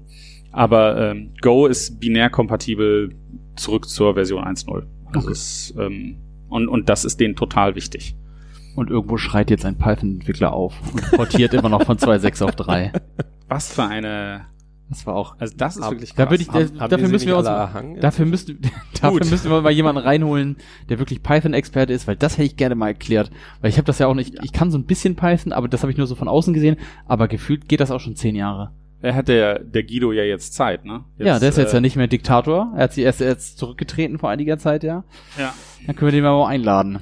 Den Ja, Guido. und ich hat- der deswegen hat bestimmt so- Bock dann darüber zu reden, wenn er aus, aus, aus genau den Gründen äh, sein Diktat abgegeben Aber ich hat. finde es deswegen so spaßig, weil das ja ähm, wohl sehr eskaliert ist über dieses eine, diese, diese eine Spec, die sie hatten, dieses PPP, Mhm. ähm, wo man irgendwie, äh, wie war das, äh, deklarieren und ähm, definieren gleichzeitig. Hm. Diesen Doppelpunkt gleich Operator, den sie irgendwie machen wollten und der ist halt bei Go total omnipräsent und deswegen fand ich das immer sehr interessant, als ich das durchgelesen habe, vor allem die Kommentare dafür und dagegen und so, das ging ja über Monate und wegen so einem Mist dann irgendwie so sich an die Gurgel zu springen, dass äh, nachher der Chef des Ganzen irgendwie sagt, so, ich bin raus hier. Das finde ich schon irgendwie krass. Also ich meine, nichts ist monokausal, gibt immer ganz viele Gründe, aber das hat er ja selber dann auch gesagt, dass das einfach zu viel für ihn war. Irgendwann ist das, glaube ich, auch immer mal gut. Also der hat ja schon echt viel seiner Lebenszeit da reingesteckt und sowas alles. Und dann, also auch wenn man da wirklich, wirklich, wirklich hintersteckt und wenn das ein wirklich, wirklich wichtiges Projekt ist und sowas alles, sagt man dann wahrscheinlich auch irgendwann, pass mal auf, mit meiner Zeit hier auf diesem kleinen blauen Fleck, na, da kann ich auch noch andere Sachen machen. Mein, mein Prof sagt immer so schön, mit, mit älter werden, mit dem Älterwerden wird man mit der Lebenszeit auch geiziger. ähm, Ich glaube, dass das total hilfreich ist, wenn ein Projekt ganz am Anfang so jemanden hat, der, der einfach irgendwie so die personifizierte, per, also das personifizierte äh, Softwareprodukt ist. Ähm, aber irgendwann, glaube ich, ist es ganz gut, dann auch mal loslassen zu können. Ja. Das- ist aber auch nicht einfach. Ich meine, Ownership abgeben, beziehungsweise dass, dass irgend so ein Softwareprojekt, dass es, dass das das Kind an, äh, von, von jemand anderes wird und dann Nachfolger zu finden. Ähm, das ist sehr, sehr, sehr schwierig. Ja. Also das hatte ich immer, wenn ich Projekte übergeben habe, das war, also habe ich bis heute noch keine, keine wirklich coole Lösung gesehen oder gelesen, wo man sagen könnte, so, okay, das, das ist immer glatt gelaufen oder das, da, da, das ist so, so perfekt gelaufen, wie ich es mir gerne gewünscht hätte. Schönen Gruß an dieser Stelle an OpenPSD. das lassen wir einfach mal so stehen. Und bei OpenBSD Security wird da ja groß geschrieben und da ist ja schon wieder einiges passiert. Intel ist schon wieder auseinandergeflogen, Thomas. Aber das war ja unsere Vorhersage. Es wird nicht der letzte. Wird nicht der letzte Korrekt. sein. Was denn jetzt gerade passiert? Ich habe das ja nur so, ich habe hier jetzt mal das Halbwissen. Ich Also ich habe auch nicht viel mehr als das. äh, das Wie ist immer, ja auch bei alles noch dreimal ganz halb frisch, Man- das man muss man ja ganz ehrlich genau, sagen. Man, äh, das ist heute oder gestern? Gestern, Gestern. Äh, kam Foreshadow. ganz genau. So. Also letztendlich äh, wirklich im in exakt demselben Bereich wie äh, wie ähm, jetzt habe ich schon den Namen wieder vergessen. Wie hieß es denn? Spectre. Spectre. Und ähm, äh, äh, also letztendlich wieder spekulative ähm, Ausführungen und äh, und äh, bei Foreshadow ist es so, wenn ich jetzt richtig verstanden habe, das ist ja, das dauert ja tatsächlich auch immer, bis dieses Wissen dann halt tatsächlich so komplett sich in der Community dann irgendwie, ähm, bis das also durchgetropft ist. Äh, bei Foreshadow ist es so, es geht um äh, mal wieder um Caches, ähm, um den Level 1 Cache in dem Fall. Ähm, und da ist so, dass äh, letztendlich wird ja äh, permanent dann werden Cache-Lines in dem Cache rein und rausgelesen, je nachdem, was halt gerade irgendwie wichtig ist. Und damit das schnell passiert, wird auch das Reinladen in den Cache teilweise spekulativ gemacht. Dass halt gesagt wird, was weiß ich, wenn du irgendwie dir ganz viel Speicher reinliest, dann sequenziell reinliest, dass dann äh, der Prozessor sagt, hm, ja, okay, der hat jetzt irgendwie äh, Cache-Line 5, 6, 7 und 8 reingeladen, dann macht es unter Umständen Sinn, schon mal 9 und 10 spekulativ mit reinzuladen. Und, äh, und dann wird dann halt im Laufe der Zeit wird geguckt, war das die richtige Wahl und wenn nicht, dann wird das alles verworfen. Und das Verwerfen dieser Cache-Line ist wohl keine atomare äh, Operation. Also das heißt, in dem Moment, wo sich die CPU entscheidet, das zu verwerfen, bis zu dem Moment, wo es wirklich weg ist, ist ein kleines Zeitfenster, in dem andere Prozesse das auch auslesen können. Und damit kannst du natürlich einfach auf alles zugreifen. Ja, ne? Also, und du kannst es letztendlich auch steuern. Du kannst natürlich einfach auch dadurch ähm, sagen, hey, hier, ich gaukel jetzt dem Prozessor mal ein bestimmtes Muster vor, äh, wie Caches äh, gefüllt werden und kann damit dann sagen, äh, hier, lad mal spekulativ auch den, den und den rein und, äh, und nutzt dann dieses kleine Zeitfenster aus. Und das ist natürlich vor allem ganz schlimm äh, im Cloud-Bereich, wie ja schon auch bei Spectre, weil halt da einfach äh, viele verschiedene virtuelle Maschinen auf derselben, äh, im selben physikalischen Speicher leben und eine virtuelle Maschine äh, kann dann auf einmal den Speicher der anderen virtuellen Maschine auslesen mit allen Secret Keys und Pipapo. Ähm, ich sag das jetzt alles so und eine Information, die sich ja im Laufe der Zeit jetzt irgendwie erstmal so ein bisschen äh, rausbilden muss, ist, wie einfach ist das tatsächlich auszunutzen? Die Theorie ist jetzt inzwischen klar, aber gibt es tatsächlich praktische Exploits? Wie genau kann man das eigentlich alles kontrollieren? Ähm, das wird sich erst im Laufe der nächsten Zeit zeigen. Aber eine Gegenmaßnahme, die, ähm, also die Gegenmaßnahmen sind tatsächlich sehr Use-Case-abhängig. Und im schlimmsten Fall, und das ist unter Umständen genau in diesem Cloud-Bereich, müssen Hyperthreads abgeschaltet werden, was natürlich ein extremer Performance-Einbruch ist. Ähm, also teilweise kannst du dann die Performance einfach mal äh, auf die Hälfte oder ein Viertel Ja. runtercutten. Und das ist natürlich total ätzend. Ähm, und deswegen, äh, ja, Intel hat es nicht leicht dieses Jahr, das muss man ganz ehrlich sagen. Es ist mir nicht bekannt, dass das auf AMD der Fall ist. Und AMD hat ja jetzt auch gerade mit dem Threadripper äh, ein richtiges gutes Pferd im Stall. Also ähm, muss man mal gucken, äh, ob sich da dann unter Umständen echt das Blatt so dreht, äh, was CPUs angeht. Ich meine, aber äh, das, das was, ich, was mir vorhin dazu eingefallen ist, ist egal wie, also auch wenn, wenn das jetzt noch theoretische Angriffe sind, bis daraus dann praktikable und, und, und realistische Angriffe werden, brauchst halt einfach ein paar Jahre. Das war ja mit Rowhammer genauso, ähm, bis, bis, bis sie irgendwann mal Rowhammer JS vorgestellt haben, gesagt haben, so, wir können es jetzt auch mit JavaScript, ähm, so, wo dann alle gesagt haben, so, okay, jetzt äh, wird's scheiße. So, ne? Also ich bin mir total sicher, dass irgendwann äh, werden die Exploits einfach super gut. Ähm, da bin ich mir total sicher. Und es gibt ja jetzt auch schon Proof of Concepts, die einfach sagen, so hier, guck, das haben wir aus dem Cache rausgelesen, das ist eindeutig aus einem anderen, ähm, aus einem anderen Prozess. Ähm, aber inwieweit man jetzt zum Beispiel der CPU dann diese Muster vorgaukeln kann, dass man ganz explizit bestim- bestimmte Sachen rauslesen kann, das wird ein bisschen dauern. Das Genau, denke also es, es wird dauern und es zeigt halt, aber das Ding ist, es zeigt halt einfach das grundlegende architektonische Problem, ähm, was, was die CPUs heute haben. So, und die wir, wo wir, weiß ich nicht, wie, wo wir noch keinen Weg haben, wie wir davon wegmigrieren. Ich würde noch nicht mal sagen CPUs. Ich würde sagen, das Gesamtsystem ist so komplex mittlerweile Ja. und so parallel auch, Ja. dass du da gar nicht mehr, also ich glaube auch, es wird dieser Punkt nicht mehr kommen, wo das das nicht gibt. definitiv. Also ich kann mir nicht Fall. vorstellen, also es ist ja auch so, dann sagen jetzt Leute so, vielleicht wo du sagst, ja, ah, dann hat das AMD vielleicht nicht, sondern sagen andere Leute so, ja, ARM auch nicht, hahaha, und dann macht Apple einfach, die machen ihre eigenen CPUs und dann ist das alles ganz sicher. Das ist aber auch wieder so eine Sache, das muss halt nur weit genug verbreitet sein, dass Leute darauf gucken wollen. Das war ja wie früher mit macOS, das war ja auch sicher, bis, bis mehr als 200 Leute so einen Laptop hatten. Und da war das auf einmal auch gar nicht mehr so gut. Ich weiß nicht, wovon du redest. Das ist immer noch top sicher, das Ganze. Und äh, im Endeffekt ist es so, ich glaube, wir haben einfach diesen Punkt lange überschritten, dass dieses Gesamtsystem so komplex ist, dass keine, also es kommt ja auch nichts mehr aus einer Hand. Auch bei Apple ist es ja so, da, natürlich, da kommt noch viel aus einer Hand, aber auch nicht mehr, auch nicht alles. Und wenn du dann natürlich so Komponenten hast, die so unglaublich komplex sind, erstmal auf den ersten Blick wie so eine CPU oder auch nachher dann Speichercontroller, was da alles dann noch dazugehört und dann hast du Hyperthreading und was da alles passieren kann, dann passiert das einfach. Ne? Das, also, das muss man jetzt mit in Kauf nehmen. Jetzt muss man sich fragen, wie kriegt man das in Zukunft mit den nächsten Prozessorgenerationen oder gibt es gibt es Ansätze in den nächsten Prozessorgenerationen zu sagen, Das ist ja das Traurige. Intel hat ja gerade erst vor ein paar Wochen äh, eine neue Architektur vorgestellt, die nicht mehr gegen Spectre anfällig ist. Und jetzt kriegen sie gleich wieder einen hinten drauf. Genau. Ne? Also was ich, äh, also es ist schon in dem Sinne ein neues Level an Sicherheitslücke, ähm, einfach weil sich durch Software nicht mehr lösen lässt. Also das ist halt äh, das Schockierende. Wir sind alle, ähm, haben uns dran gewöhnt, dass Programme Bugs haben und dass äh, dass die ausgenutzt werden können und dann kommt halt ein Update raus und die Sache ist erledigt. Und die Empfehlung ist immer, halt dein System äh, auf, halt die Software auf deinem System immer auf der neuesten Version und immer wenn Updates rauskommen, sofort installieren, dann bist du sicher. Und jetzt hast du halt diese Schwierigkeit, eine CPU lässt sich halt nur eingeschränkt updaten. Und äh, die Fehler, die bis jetzt gefunden wurden, die lassen sich nicht durch irgendwelchen Microcode-Updates oder irgendwie sowas äh, beheben. Und ähm, da Ja, musst du halt richtig Features ausschalten. vor allem wenn so CPU, ne? CPUs dann Management Engines haben, werden die ja auch aufgehackt.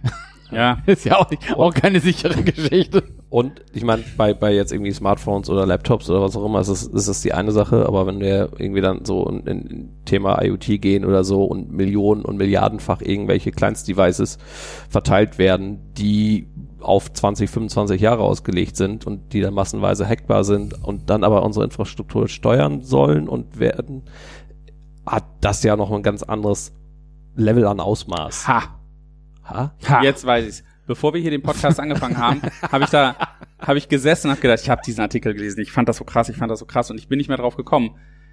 Ähm, und zwar auch im Rahmen der DEFCON, die jetzt gerade beendet ist. Äh, Im Vorfeld habe ich einen Artikel gelesen über einen Typ, der Speicherkarten ähm, gehackt haben. Es gibt so Speicherkarten von Samsung, die, ähm, die haben einen Wi-Fi-Chip drin. Mhm. Ja. Ähm, die sind für Fotoapparate Ja, zum Beispiel, ja, dass da ja. und äh, und er hat über sechs Jahre, fünf, sechs Jahre hat er irgendwie äh, die komplett auseinandergenommen, hat dafür einen eigenen Disassembler geschrieben und hat eine eigene Firmware geschrieben, wo er dann einen Telnet-Server drauf laufen äh, gelassen hat und äh, und und du konntest die letztendlich updaten ohne irgendwelche großen Einschränkungen. Also ähm, das war faszinierend und wo du sagst IoT.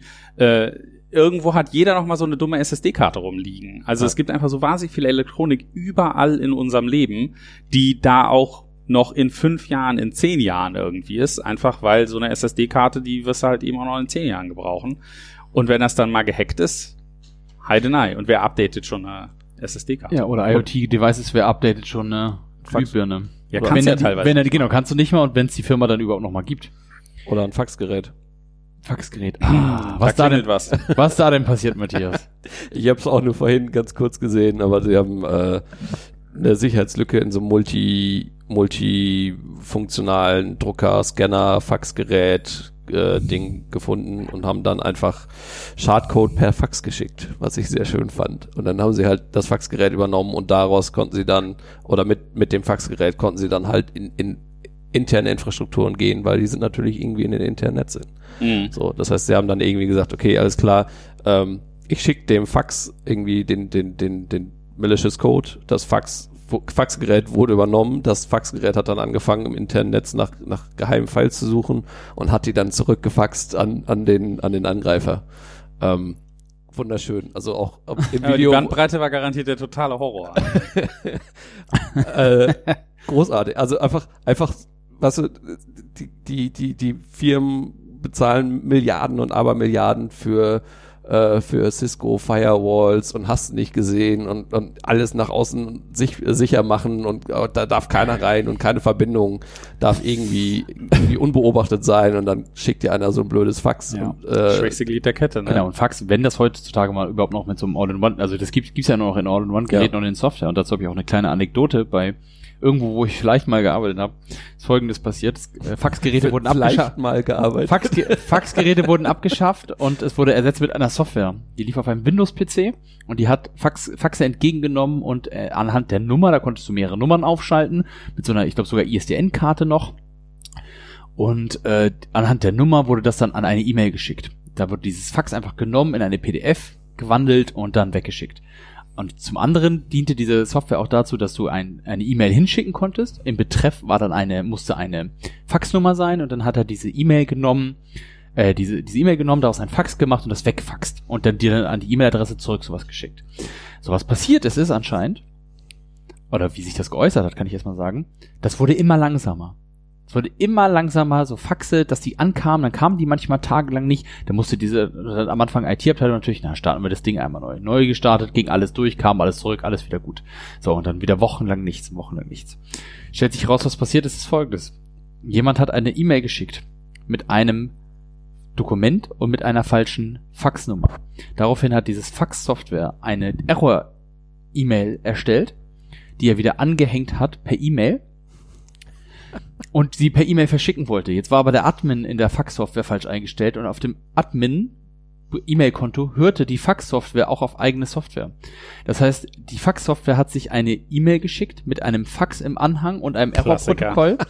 Da, da in diesem Fax stand wieder die falsche Faxnummer und diese Fax-Software hatte ein undokumentiertes Feature und zwar konnte er auch aus der zu sendenden Faxnummer das rausparsen, da ein Fax hinschicken. Also hat er dann die E-Mail, also das Fax als E-Mail mit Fehlerprotokoll versucht an die Faxnummer zu schicken, die falsch war, hat daraufhin wieder eine E-Mail generiert und sich die selber geschickt. Das Ganze ging so lang, bis die File-Size dieser PDF, die dabei erstellt wurde, diesem Windows-Limit entgegenging und diesen kompletten Server lahmgelegt hat. Aber deswegen ist auch nicht sicher, und da, da sind wir wieder bei der Sache mit der Webentwicklung auch. Sachen werden einfach mal hingestellt und dann laufen die. bis sie kaputt sind und dann werden die vielleicht mal neu gestartet. Und das ist ja auch mit dem ganzen IoT-Kram, den wir da gerade hatten, das ist, wird noch, wird noch, da gibt es noch viele interessante Sachen. Also ich glaube, der mit der größten Jobsicherheit, das ist Thomas. Da sage ich jetzt mal nichts zu.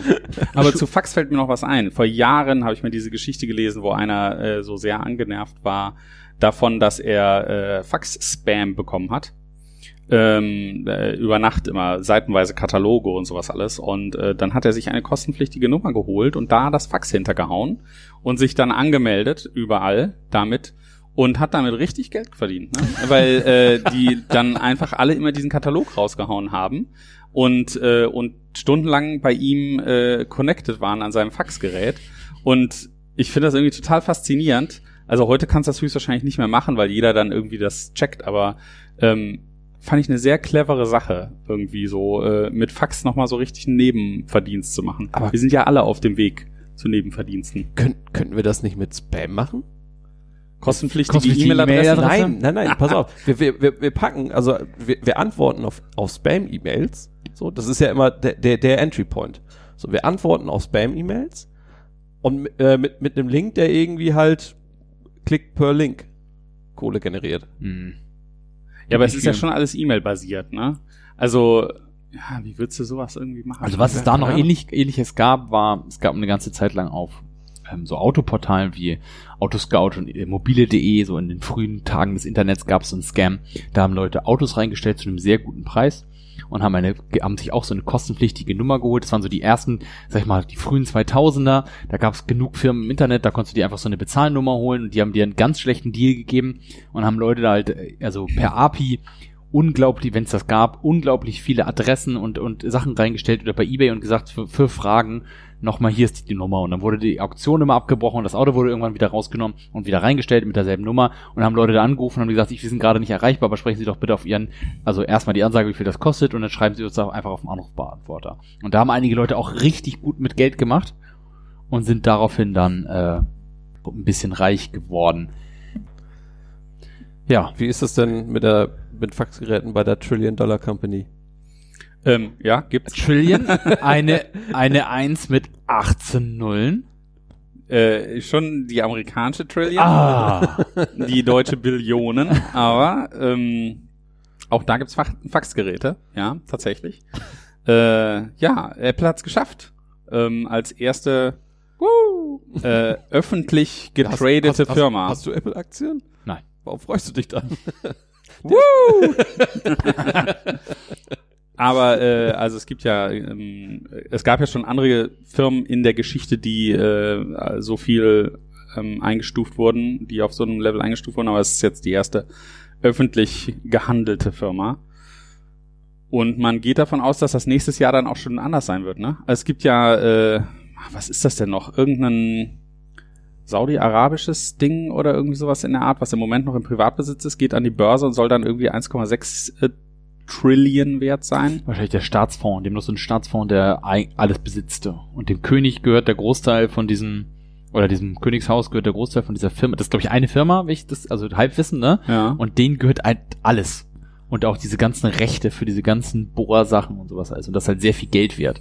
Und auch wenn sie jetzt eventuell nicht mehr so viel bohren können in Zukunft, haben die ja das ganze Geld jetzt halt in Real Estate und hast du nicht gesehen, gesteckt, weil das gehört ja dann irgendwie dann alles dieser Firma. Und Tesla. Und Tesla jetzt gerade, ja. Ja. ja, nee, die werden ja wieder private, ne? Ja, aber das ist ja mit Hilfe von den Saudis. Genau. Ist das, Also- ist das sicher jetzt? Ist das raus? Ich dachte, das wäre nur ein Gerücht. Weiß ich nicht. Ich, ich Also habe ja, ich habe ja dazu Habt ihr da Insider-Infos? Ja, ja, ja. ich genauso. Also Ellen hat, glaube ich, nochmal ein Update gemacht und danach schrieben sie alle, alle Saudis, Tesla, bla und ich habe das Update von ihm aber nicht mehr gelesen. Okay. ist halt die Frage. Naja, Wäre natürlich ein Geld. kluger Move für die, weil irgendwann gibt's dann braucht man nicht mehr so viel Öl und dann haben sie auch schon die Alternative. Die müssen irgendwas tun. Also, ne? Ja, die also, machen ja schon viel. Genau, also aber wenn du dir anguckst, was Solar pro Kilowatt kostet und was dann die anderen Dinger kosten, dann ist, ist es absehbar, dass, dass das auf, mit Öl auf lange Zeit nicht mehr so richtig geil funktioniert.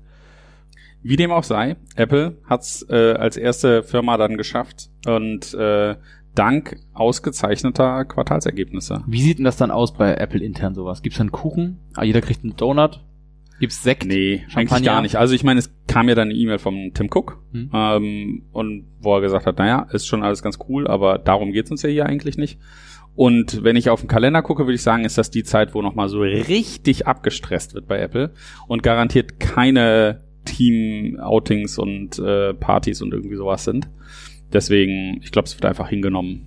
Weil jetzt demnächst das neue iPhone kommt. Fragezeichen. Heißt es, ne? Ja. Und iOS 12. Diesmal ohne FaceTime Group Chat. Jetzt neu. Jetzt neu, genau. Ja, du bist ja Ähm, nicht mehr da. Gesund reduziert. Ja, wobei, ich macht mich schon traurig. Also wir haben, beim letzten Mal haben wir das Thema ein bisschen ausgeklammert, als wir über die Keynotes gesprochen haben. Äh, das ist ja nun mal ein Projekt, äh, was mir sehr am Herzen liegt. Ähm, und eigentlich war ich total glücklich. Und wir waren, wir haben uns ja zusammen die Keynote angeguckt und ich habe mich auch total gefreut, dass das echt eine gute Demo war und die ganzen Gesichter alle nochmal wieder zu sehen. Ähm, und jetzt frage ich mich schon, ähm, sie haben es ja jetzt erstmal auf Ende des Jahres dann irgendwie verschoben und äh, da muss schon was wirklich richtig doof gelaufen sein, dass das gemacht wird, weil eigentlich war es in einem ziemlich guten Zustand, fand ich. Und soweit, na. Vielleicht konnte die NSA nicht wiretappen und dann haben sie gesagt, so, okay. Uh. Uh. Das wird hier immer mehr zum politischen Blog, äh, Podcast. Also da weiß ich nicht, ob ich damit einverstanden bin. Aber das ist, äh, also da hatte ich auch gedacht, als ich das gelesen habe, da muss schon, weil sie es ja schon so prominent auf der Keynote hatten. Ja, und es war in allen Beta-Versionen von iOS 12 drin. Ist ja nicht so, dass sie es vorgestellt haben und dann war es einfach nicht drin und dann haben sie es nochmal umentschieden, sondern Also es war dann wahrscheinlich ein Problem at scale. Das so denke ich sagt, halt Dass eben man auch. dann, okay, Ganz wir hatten genau. da vorher 1000 Leute drin und jetzt haben wir da mal 10.000 oder 15.000. Oh, da stellen wir was fest. Wenn wir das hier auf alle loslassen, dann fällt uns irgendwas um. da. Ja, irgendwelche falschen Annahmen. Vielleicht haben sie gedacht, der Group-Chat wäre dann doch immer nur so mit maximal drei Leuten oder so, obwohl es bis zu 32 geht und auf einmal waren es da vielleicht immer 10 oder so. Ich weiß es nicht. Ähm, ja, irgendwas, äh, man wird es nicht erfahren oder ich werde es nicht mehr erfahren. Aber auf der anderen Seite, ich meine, lieber so, also dafür sind Betas da, dafür ist es ja genau da, das Absolut. zu testen. Ne? Also diese Annahme, okay, wir zeigen es, wir, wir schicken es in die Beta und es dann nicht zurückzuziehen und auf Biegen und Brechen zu machen, finde ich konsequent zu sagen, so, okay, ey Leute, wir haben was gefunden, wir brauchen mehr Zeit. Geht ja auch ein bisschen in das, was der Flo eben gesagt hat, mit äh, die Systeme werden immer komplexer. Das ist ja jetzt nicht nur auf Hardware-Seite, sondern also Ja. so ein System wie FaceTime ist halt einfach unheimlich komplex. Ähm, sicherlich nicht die komplexeste Software der Welt, aber äh, schon schon jetzt nicht mehr ein Hobbyprojekt. Und äh, da finde ich es auch eigentlich total unterstützenswert zu sagen, irgendwie so, naja, das ist noch nicht ganz fertig gebacken, das hauen wir noch mal in den Ofen und äh, machen es mal so richtig gut. Und ähm, trotzdem ist es natürlich ein bisschen erstaunlich, dass es bei Apple die letzten Jahre äh, doch des Öfteren passiert ist. Sowas wie AirPlay 2, was angekündigt war und dann noch mal ein Dreivierteljahr gebraucht hat und sowas wie AirPower gibt's immer noch nicht, äh, obwohl es ja vor einem Jahr oder was weiß ich irgendwie vorgestellt wurde. Dafür haben wir eine Touchbar. Ja, genau. Nee, ist die Touchbar nicht das, äh, was an dem Fingerabdrucksensor dran ist? Weil den nehme ich. Genau, den wollen alle haben, aber den Rest der Touchbar will keiner haben. Aber bei Ja. mir steht das jetzt auch demnächst an. Ich werde wohl demnächst upgraden Ja. auf ein neues MacBook Pro, was auch gerade vorgestellt wurde. Ja. Jetzt hier mit T2-Chip. Ganz Quasi der, der, Vor, der Vorreiter der ARM Max. Mach mal, mach so mal besser schon- wie Backup dann, ne? Ich mach mal lieber ein Backup. Ich mach mal lieber ein Backup vorher. Und aber nochmal zurückzukommen zu dem Telefon. Hat da jemand interessantes Halbwissen dazu, was jetzt Tolles kommen soll? Alle jetzt, was ich ja gehört habe, ist, die werden jetzt alle im äh, iPhone X äh, Style sozusagen kommen, bloß ein bisschen kleiner dann. Das heißt, der Formfaktor, was das 8er jetzt hatte, das normale, wird beibehalten, aber alle Buttons weg. Keiner hat mehr einen Home-Button, alle haben jetzt Face ID. Macht Sinn. Natürlich macht das Sinn. Konsolidierung ein, ein, ein Formfaktor für alles und Ich mag meinen Button. Ich mag meinen Button auch, aber ich, Ich werde vermisse auch. meinen Button überhaupt gar nicht. Aha. Also ich kann nur sagen, man gewöhnt sich total schnell an, an die neuen Gestures und äh, das geht ratzifatzi. Sehr gut. Weil Also mit, mit den Gest äh, Gest Ge- Gesten habe ich kein Problem, aber irgendwie das, das, ich habe, wie, wie oft ich das Ding irgendwie locke und ich nicht in die Kamera gucke oder die Kamera halt irgendwo anders hinguckt. Also das ist Nee, halt, probier's aus, ja, ne? genau. Also ähm, ich, ich, weil, ich glaube, ich muss es praktisch ausprobieren. Genau. Aber es ist so ein bisschen Also es ist eine dieser Sachen, wo du nachher denkst, warum habe ich mir eigentlich Gedanken drüber gemacht irgendwie. Aber wahrscheinlich. ähm, ja, also genau dasselbe habe ich auch gehört, aber was weiß man denn, ne? Also oh, die, die Gerüchteküche da ist ja schon sehr gut. Ich finde das immer wieder erstaunlich, wie viele Leute tatsächlich davon leben. Also wenn man mal so meine Lieblingsseite für sowas ist ja MacRumors. Ne? Mhm. Die haben ja sehr viele, die haben ja sehr viel Content. Ja. Weil die sind jetzt auch, die werden ja viel geklickt und so, und dann brauchst du ja auch ordentlich Content, damit die Leute das auch klicken, damit die Werbeeinnahmen auch funktionieren. Aber da sind auch manchmal so ein paar Nachrichten dazwischen, da fragt man sich auch so, ob das jetzt so wichtig ist. Also was da in Bezug mit Apple alles vielleicht irgendwo sein könnte, weil ein chinesischer Reseller hat gehört, dass jemand mal eine Form beauftragt hat und die wurde nach Cupertino geschickt und dann hat da einer einen gesehen, der saß im Café mit und sowas. Und das bedeutet jetzt, dass der neue Apple Store in Mailand nämlich oben links in der Decke jetzt ein ganz anderes, ganz andere Features einbaut. Das ist mir schon, das ist so, so die Mischung aus, ich finde bei Macrumors ist so ein bisschen die Mischung aus, aus Tech-Journalismus und Verschwörungstheorien. Irgendwo dazwischen. Und Gala. So Und Gala. So ein irgendwo bisschen Gala irgendwo dazwischen. Also ich lese, ähm, ich äh, besuche ja auch täglich Macrumors und das, was mir da immer wieder auffällt, ist, äh, dass wenn man dann auf die Kommentare geht, ähm, da scheinen ausschließlich Apple-Hasser zu sein. Ich finde das irgendwie total komisch. Jedes Mal, wenn die irgendeine Info haben, äh, irg irgendeine News, dann klickst du da drauf, dann immer so, Apple will allen nur die Kohle aus der Tasche ziehen irgendwie. Ähm, Ja. Was ich ja denke, so das ist, ist aber- das ist Teil des großen Internetphänomens, dass Leute die Verrückt. Sachen hassen, am meisten damit sich, äh, sich am meisten damit beschäftigen und das nicht realisieren. Vielleicht finden wir ja auch mal jemanden, so jemanden für unsere Sendung. Aber ich habe dass wir da mal so ein Interview haben können. Ich habe eine Frage. Du hast gerade eben gesagt, du möchtest dir ähm, oder du wirst höchstwahrscheinlich dir einen neuen Mac zulegen. ja. Was ist denn so die Standardsoftware, die du da sofort drauf installierst? Das ist immer so, äh, was sind die Tools, die du brauchst? Was ist so deine Entwicklungsumgebung? Also, auf einem neuen, also ich bin ja, ich bin ja Multiplattform, das heißt, ich habe ja sogar ein, ich habe noch eine Windows 10 Workstation mit ähm, hier äh, nativen Ubuntu jetzt, mit Bash und so, das ist voll gut. Das ist richtig, richtig gut. Da kann man auch, also Warum nicht direkt Ubuntu? weil ich Windows 10 auch brauche. Die Gamer wieder. Die Gamer wieder, da kommen wieder die Gamer, genau. Und ähm, das funktioniert sehr gut, auch für gerade Webentwicklung und sowas, alles da über diese dieses Native Ubuntu, was man da einbinden kann, auch jetzt mittlerweile über den äh, Microsoft Windows Store sozusagen. Da muss man jetzt nicht mehr irgendwie rumfuchteln und so. Das funktioniert sehr gut. Habe hab ich auch noch keine Probleme mitgemacht. Aber jetzt so für den tagtäglichen äh, Produktiveinsatz bei der Arbeit, habe ich auch ein MacBook. Als allererstes würde ich installieren Alfred. Weil äh, sehr, sehr großer Fan von, ich bin sehr großer Fan von Alfred, also ich bin, bin da jetzt nicht so super tief drinne. Das heißt, ich habe jetzt nicht viele von diesen Rezepten und Pro-Features, dass man, also ich habe die Pro-Version, aber ich habe jetzt nicht dieses ganze, was man sich da alles reinhacken kann und sowas alles, aber ich bin mit Alfred deutlich ähm, komfortabler als, als mit Spotlight normal. Deswegen, das kommt auf jeden Fall rauf. Ähm, es kommt auf jeden Fall irgendeine Keep Me Awake Sache rauf, ob das jetzt Caffeine, Taurin oder wie sie alle ist heißen. Das heißt, jedes Mal, wenn ich einen Mac neu aufsetze, google ich erstmal, was da jetzt State of the Art ist und installiere das nochmal nach. Danach wird das iTerm 2, ganz wichtig, mit ZSH, bitte. Wird erstmal die ZSH-Config von GitHub geklont, runtergeklont und dann wird das Ganze erstmal aufgesetzt, weil sonst ist das ja nicht zu benutzen. ähm, und dann geht's dann auch schon an die Apps. Also die, die, ich mache ja viel Webentwicklung, wenn ich das mache, ne? Also mehr mit Backend-Fokus, das heißt Node.js-Entwicklung und sowas alles. War, und ich war früher ein großer Verfechter von Sublime Text, habe das auch sehr lange benutzt, bin aber jetzt schon bestimmt zwei Jahre fast ähm, ausschließlich auf Visual Studio Code unterwegs. Plattformübergreifend, äh, kann ich nur empfehlen. Sehr, sehr gut, mit ein paar Extensions, die man da so für braucht. Also, was heißt braucht? Man braucht sie nicht zwingend, äh, aber ähm, die machen das Leben dann doch schon ganz schön einfacher. Vor allem auch, was mir an Visual Studio Code sehr gut gefällt, ist, die haben eine gute Pace. Also jeden Monat gibt es ein Release und jeden Monat verbessern sie Sachen und fügen Sachen hinzu und so. Also da ist jetzt nicht jeden Monat sowas dabei, wo man sich so denkt, oh, Mensch, das ist aber jetzt toll, aber das geht jeden Monat weiter. So, und das war jetzt bei anderen Sachen jetzt nicht unbedingt so. Also nicht so publik wenigstens. Also die haben das sehr, sehr gut gelöst. Das brauche ich auf jeden Fall für Code und dann muss alles damit geöffnet werden. Dann brauche ich auf jeden Fall, wir arbeiten viel mit äh, MongoDB, brauche ich Studio 3T.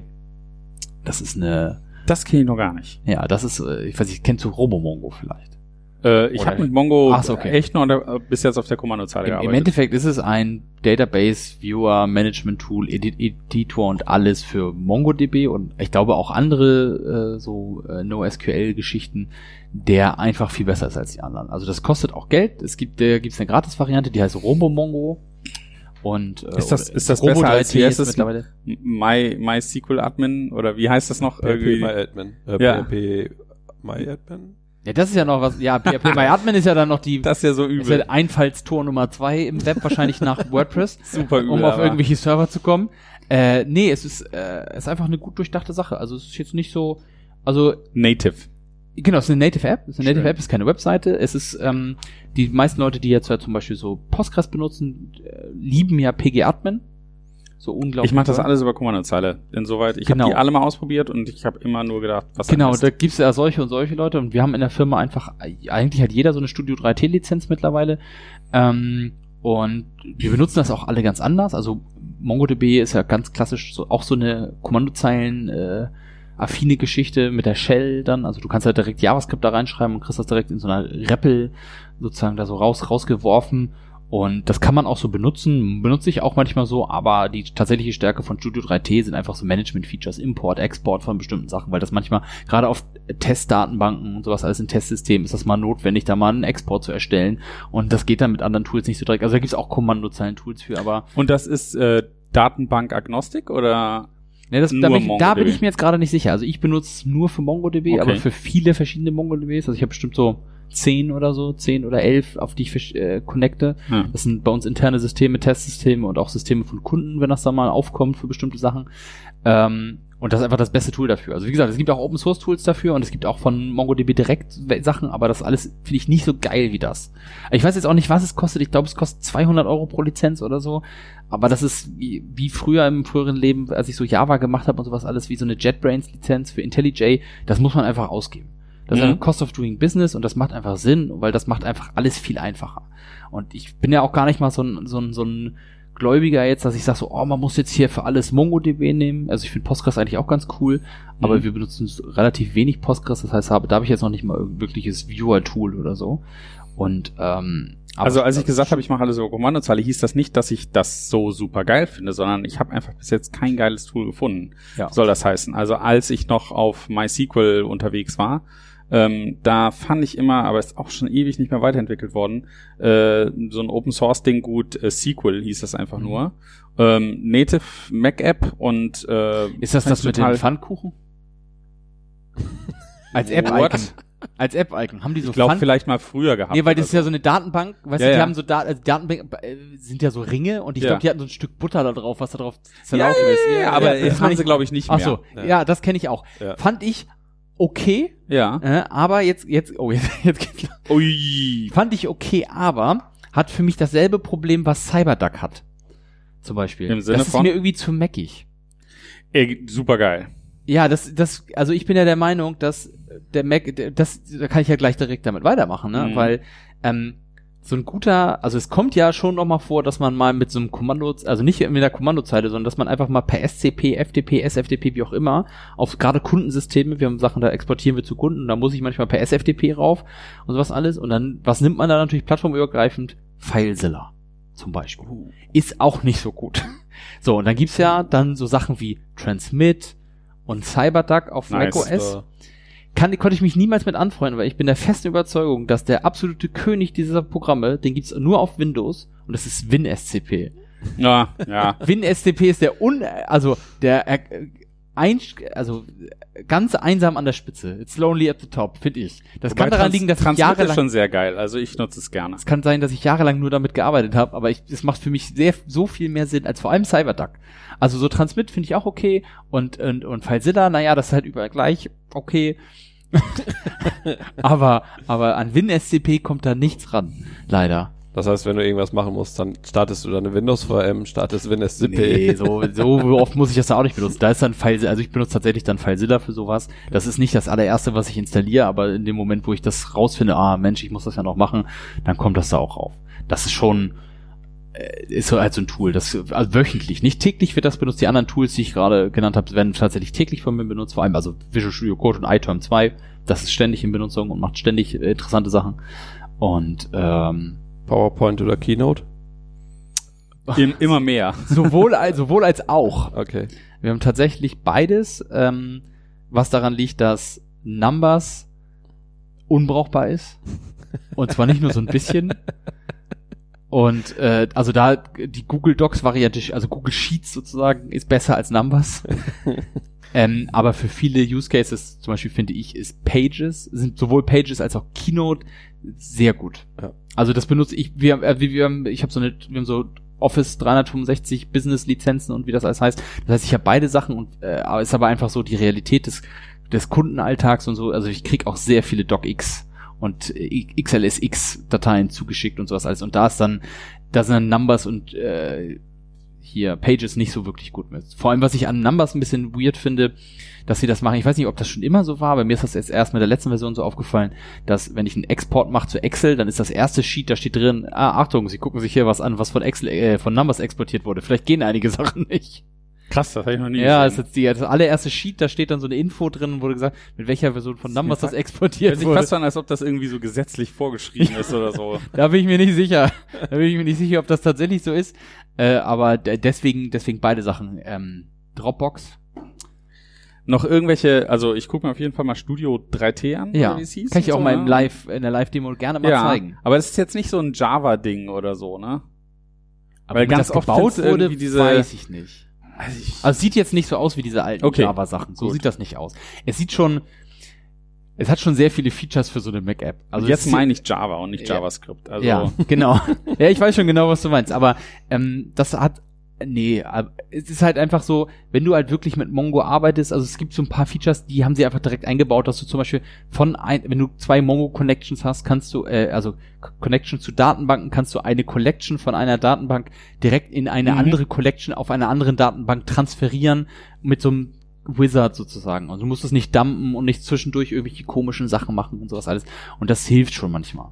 Das hilft schon manchmal echt und, und so Importe und Sachen suchen da drin und ähm, äh, für Aggregate Pipelines, das zu bauen in verschiedenen Stages. Also das benutze ich jetzt auch nicht so oft, aber das sind so Sachen, wenn man das dann mal braucht, dann ist das so ein Lifesaver, weil sonst muss man immer, weil so oft mache ich jetzt auch nicht da, was damit, dass ich jetzt dann den ganzen Syntax auswendig kennen würde. Muss ich erstmal googeln und gucken, wie war das nochmal? In welcher Reihenfolge passiert das jetzt nochmal hier? Und dann muss ich hier, hier äh, mit meiner Reverse-Suche in meiner ZSH, muss ich dann vielleicht nochmal gucken, habe ich das den Command noch irgendwo hier drin? und dann, um das dann nochmal irgendwie auszu, auszuklamüstern und sowas alles. Und das, das, das funktioniert dann gar nicht so gut. Was ich aber noch super, also was dann noch fehlt, Homebrew, natürlich, ne, benutzt ja jeder.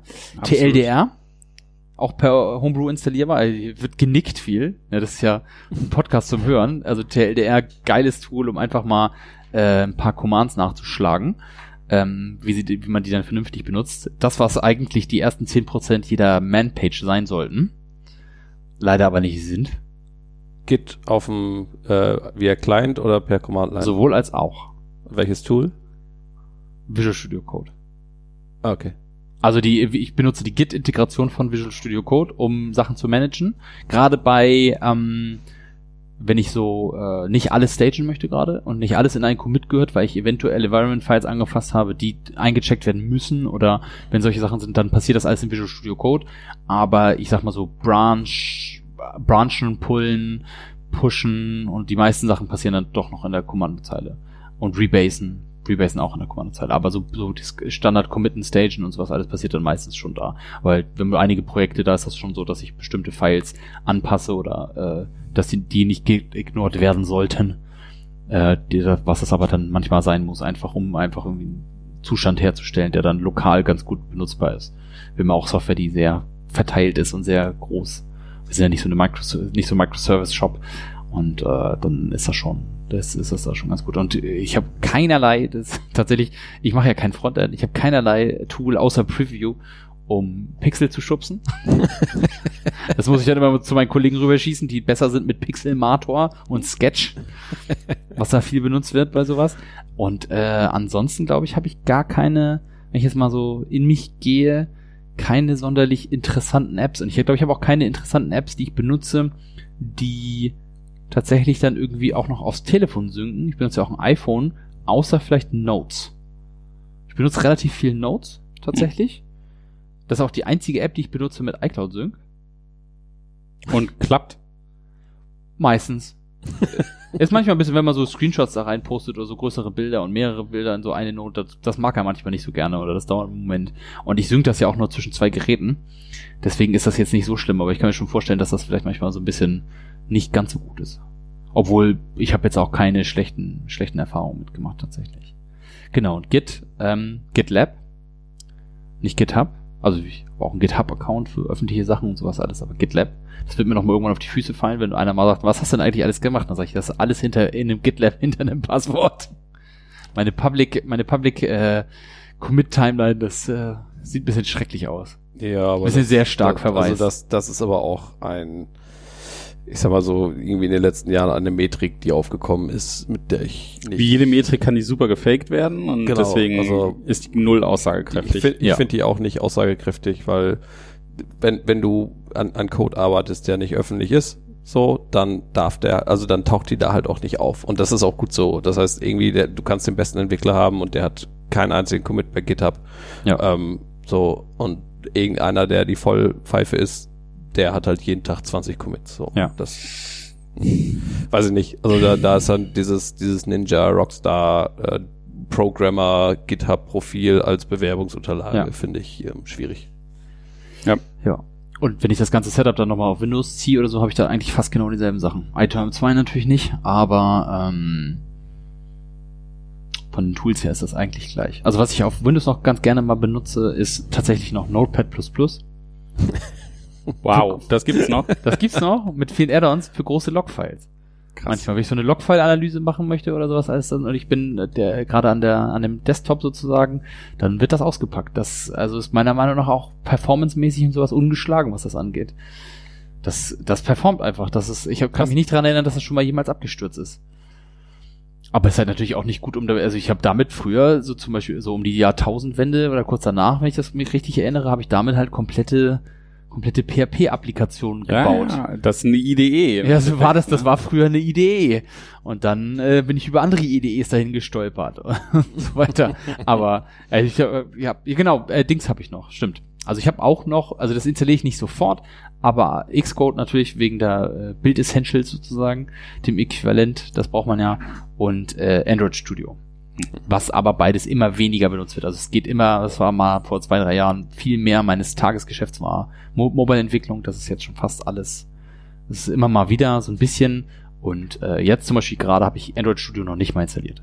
Hm. Xcode Okay. schon. Die, die, das letzte Tool, welcher Browser?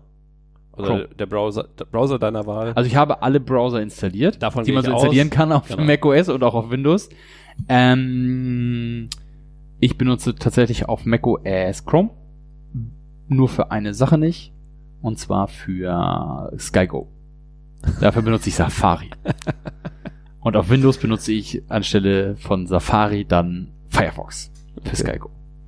Was ein interessantes, inter, interessant schwieriges Produkt ist, was man aber manchmal braucht, wenn man gerne Fußball guckt und im Internet streamen möchte, wenn man gerade nicht zu Hause ist.